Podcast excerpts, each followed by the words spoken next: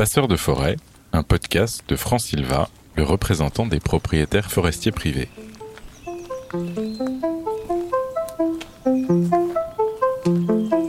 La forêt appartient à tout le monde, on sait tous ça. Sauf que pas du tout, parce qu'en France, les trois quarts des espaces boisés appartiennent à des propriétaires privés. Des propriétaires forestiers, il y en a de tout type, qui sont dans des situations très différentes, mais ils ont tous un point commun. Celui de savoir que face au temps long de la nature, ils ne font que passer. Ils sont souvent des grands-parents, parfois des parents, des enfants ou des petits-enfants.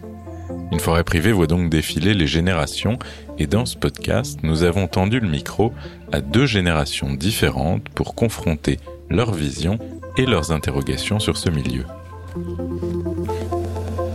Aujourd'hui, c'est Jeanne, 13 ans, qui nous emmène en forêt avec son grand-père, son papy, comme elle dit, Jean-François, qui est lui propriétaire forestier depuis de nombreuses années. Alors pour commencer, on va tout simplement aller les suivre dans leur bois. Voilà. C'est celui qui est plat. Sapin, tu vois, les aiguilles sont de chaque côté. hein. Et puis le dessus est est vert foncé, et puis de- derrière c'est presque c'est vert sombre. Voilà. On y vient ben, quand euh, pour se balader ou avec ma maman pour les champignons de temps en temps.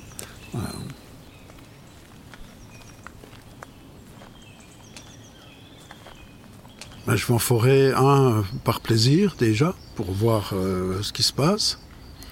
Et puis par curiosité, savoir s'il y a quelque chose de changé, s'il y a un arbre qui a séché ou, un événement. Et- mais j'y vais euh, souvent. Ça, je ça. C'est pas du noisetier déjà Non. Tu, tu y vas par élimination. Du frêne Oui, c'est du frêne. Oui, Pour une fois que j'ai juste. Euh, oui, du frêne.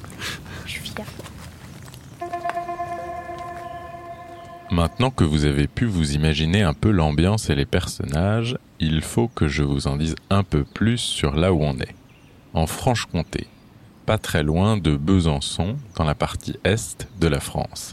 Vraiment juste sur les contreforts du Jura. Et je vais laisser Jean-François nous expliquer ce qu'elle a de particulier la forêt d'ici. Alors, Franche-Comté, il y a, il y a deux grandes zones. Il y a la zone de résineux, donc qui se trouve dans les hauteurs. hein. Et puis, il y a la zone de plaine, qui se trouve euh, majoritairement en, Haute-Saône et dans la partie basse du Jura. Ici, on est dans, le haut hein, du, du département du Doubs, donc c'est à peu près similaire au département du Jura. La partie basse, euh, on trouve beaucoup de chênes. Il y a de magnifiques chênes en Haute-Saône euh, ou du, du hêtre. Euh, Il y a de très belles forêts de hêtres qui sont un peu soumises euh, aussi aux aléas climatiques maintenant. La tendance, euh, suite à la déprise euh, agricole, on avait planté des résineux en basse altitude, c'est-à-dire au niveau de, Besançon, euh, c'est-à-dire 250 mètres. Voilà, ou le pied des Vosges, qui se trouve euh, les Vosges saônoises. Euh, là, on avait planté de l'épicéa aussi. On s'aperçoit maintenant que c'est une erreur, puisque le changement climatique fait que ces arbres ne sont plus à la bonne altitude.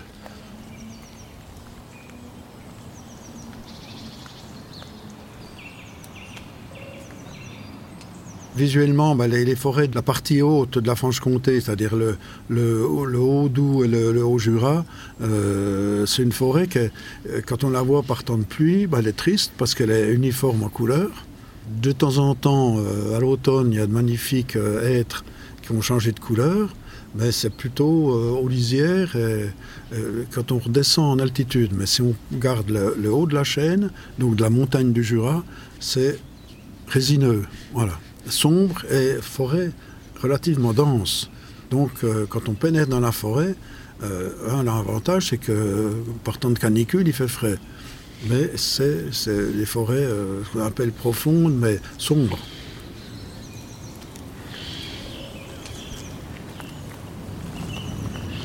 Il y a des tiques, papy. J'aurais dû mettre un pantalon. Là, ça fait un peu tout sec. C'est bizarre. Là, ça fait plus un peu nature. euh, je sais pas, à tout moment, il y a une biche qui arrive comme ça, mais là, non. Je pense que s'il fait un peu plus sombre, ça fait même un peu peur quand même. C'est sûr que là, l'objectif, c'est de, de la transformer en futaie jardinée. Mais bon, euh, on est humble devant la nature parce qu'on prévoit, on fait d'une façon, et puis tout d'un coup, il vient un coup de vent ou un coup de neige, puis on est obligé d'enlever des arbres qui sont, qui sont ou blessés ou cassés ou con- conversés, et puis ça contrarie un peu nos- les, les plans du, du propriétaire ou du gestionnaire. Mais là, on a l'avantage, c'est que ça nous fait des puits de lumière, et puis on a de la régénération qui va venir toute seule. Alors après, à nous de- de la favoriser, puis de laisser les feuillus. Avant, on enlevait systématiquement tous les feuillus. Maintenant, c'est fini, on va les, au contraire, on va presque les protéger.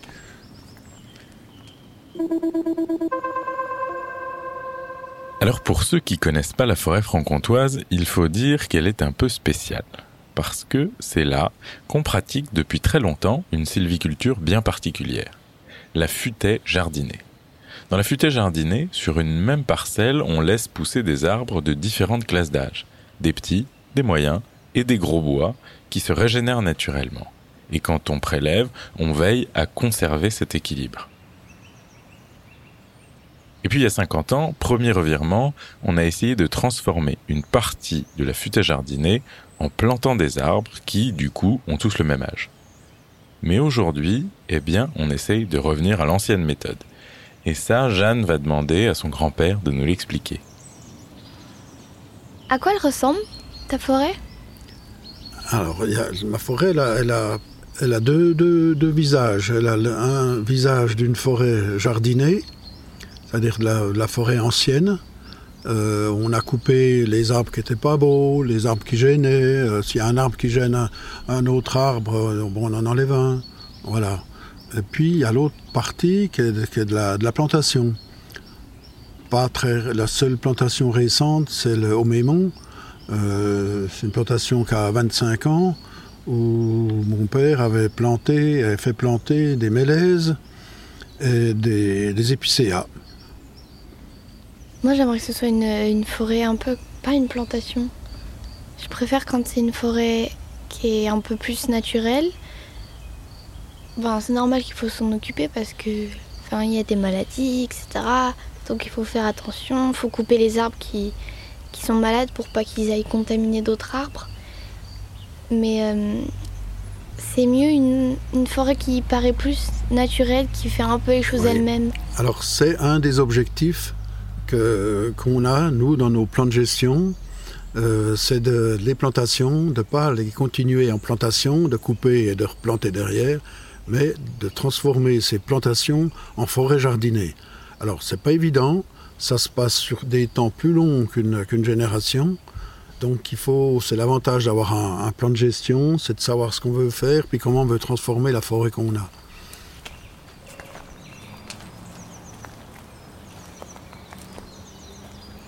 Il y a un ou deux, il y a des feuillards qui repoussent là, c'est du hêtre, qui repoussent des petits hêtres. On va les, on bien les laisser, essayer de, qu'ils viennent grands, puis qu'ils nous donnent un peu de feuillus, puis qu'ils changent un peu l'allure et puis la, l'allure de la forêt et puis la, la diversité, diversité des, des essences.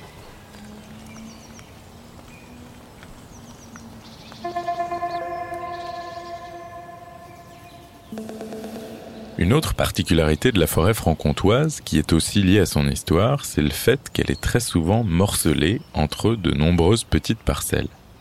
Du coup, c'est plus difficile de s'y retrouver et surtout, c'est plus compliqué à gérer. Mais là aussi, Jean-François peut compter sur ses petits-enfants pour mettre la main à la pâte. Qu'on fait où je les emmène, c'est quand on refait les limites. Hein, comme on a tout des parcelles. Ici, celle-ci, cette parcelle-ci, c'est différent. Elle, est entourée par un mur. Mais quand on a des parcelles qui sont mélangées avec d'autres, euh, j'ai besoin des enfants pour euh, rafraîchir les limites, rafraîchir les bornes.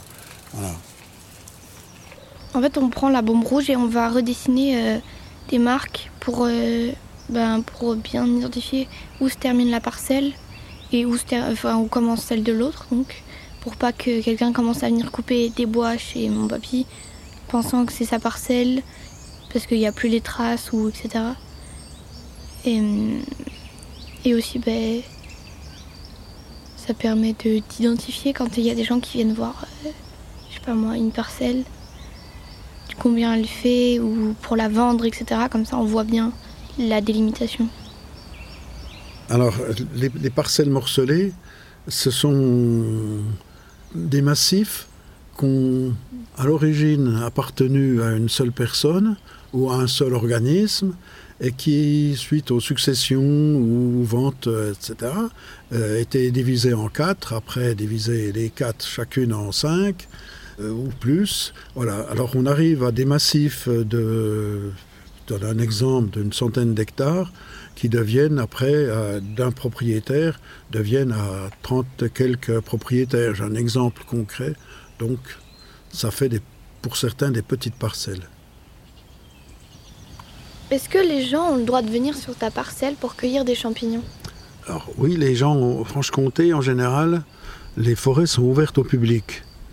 En espérant que le public se tient correctement et puis ne va pas faire un feu au pied d'un arbre, euh, ni euh, couper pour le plaisir euh, les boucots, les cimes des sapins qui repoussent. Mais oui, on peut venir en forêt, cueillir les, murs, cueillir les champignons, voilà. Il faut quand même ajouter que les propriétaires forestiers sont responsables de ce qui peut arriver dans leur forêt. Donc si les visiteurs peuvent y accéder, c'est que le propriétaire y a consenti pour certains usages. Et est-ce qu'ils peuvent prendre des arbres? Non, ça c'est interdit. Parce que c'est euh, un arbre, euh, c'est pas parce qu'il est petit, on ne sait pas quel avenir il a. Un arbre, il commence comme tous les arbres par être tout petit, tout fluet, et puis après il pousse, et puis il peut devenir un arbre, un arbre d'un certain volume. Non, non, on n'a pas le droit de prendre des arbres en forêt, on n'a pas le droit de venir se couper un, sapin pour un sapin de Noël. Non, ça, ça c'est interdit. L'utilité de la forêt, c'est que les, nos forêts, en général, elles sont ouvertes. Enfin, en tout cas, les nôtres, elles sont ouvertes. Tout le monde peut aller se promener dans nos forêts, utiliser les chemins qui existent.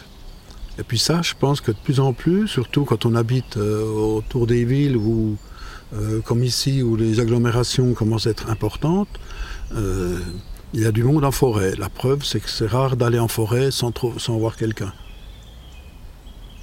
Puis les promeneurs, les promeneurs, ils passent, euh, tu vois bien, il y a des chemins, nos parcelles sont bien desservies en, en chemin de défruitage. Euh, donc euh, il y, a, y, a des gens qui passent, il y a des gens qui se promènent, il y a des, des, vélos qui, il y a des pistes qui sont ouvertes dans les circuits de VTT de la communauté de communes. Oui, y a des, on a donné des autorisations pour que les, les pistes cyclables, les, les gens puissent faire du VTT. Oui. C'est quoi un chemin de défruitage? Un chemin de défruitage, c'est pour enlever les fruits de la forêt.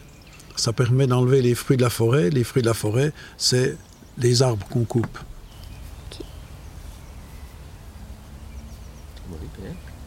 C'est bon, j'ai terminé mon question. Eh ben, merci beaucoup. De rien.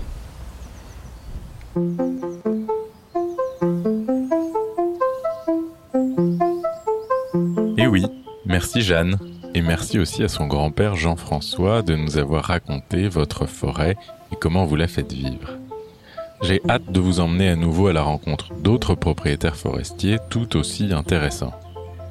Passeur de forêt est un podcast de France Silva, écrit par Antoine Bibier avec le concours de l'agence Owood et réalisé par Gabriel Guérin. Ce podcast a reçu le soutien de France Bois Forêt pour que France Silva fasse encore mieux connaître la vie de la forêt et le rôle qu'y jouent les propriétaires forestiers privés. Vous pouvez retrouver cet épisode et les suivants sur toutes les plateformes de podcast, comme par exemple Deezer, Apple Podcast ou Spotify, ou bien en tapant Passeur de forêt podcast sur votre moteur de recherche préféré. N'hésitez pas à partager et diffuser cet épisode autour de vous à vous abonner au podcast et à lui mettre des petites étoiles ainsi qu'à nous laisser vos commentaires. À très bientôt.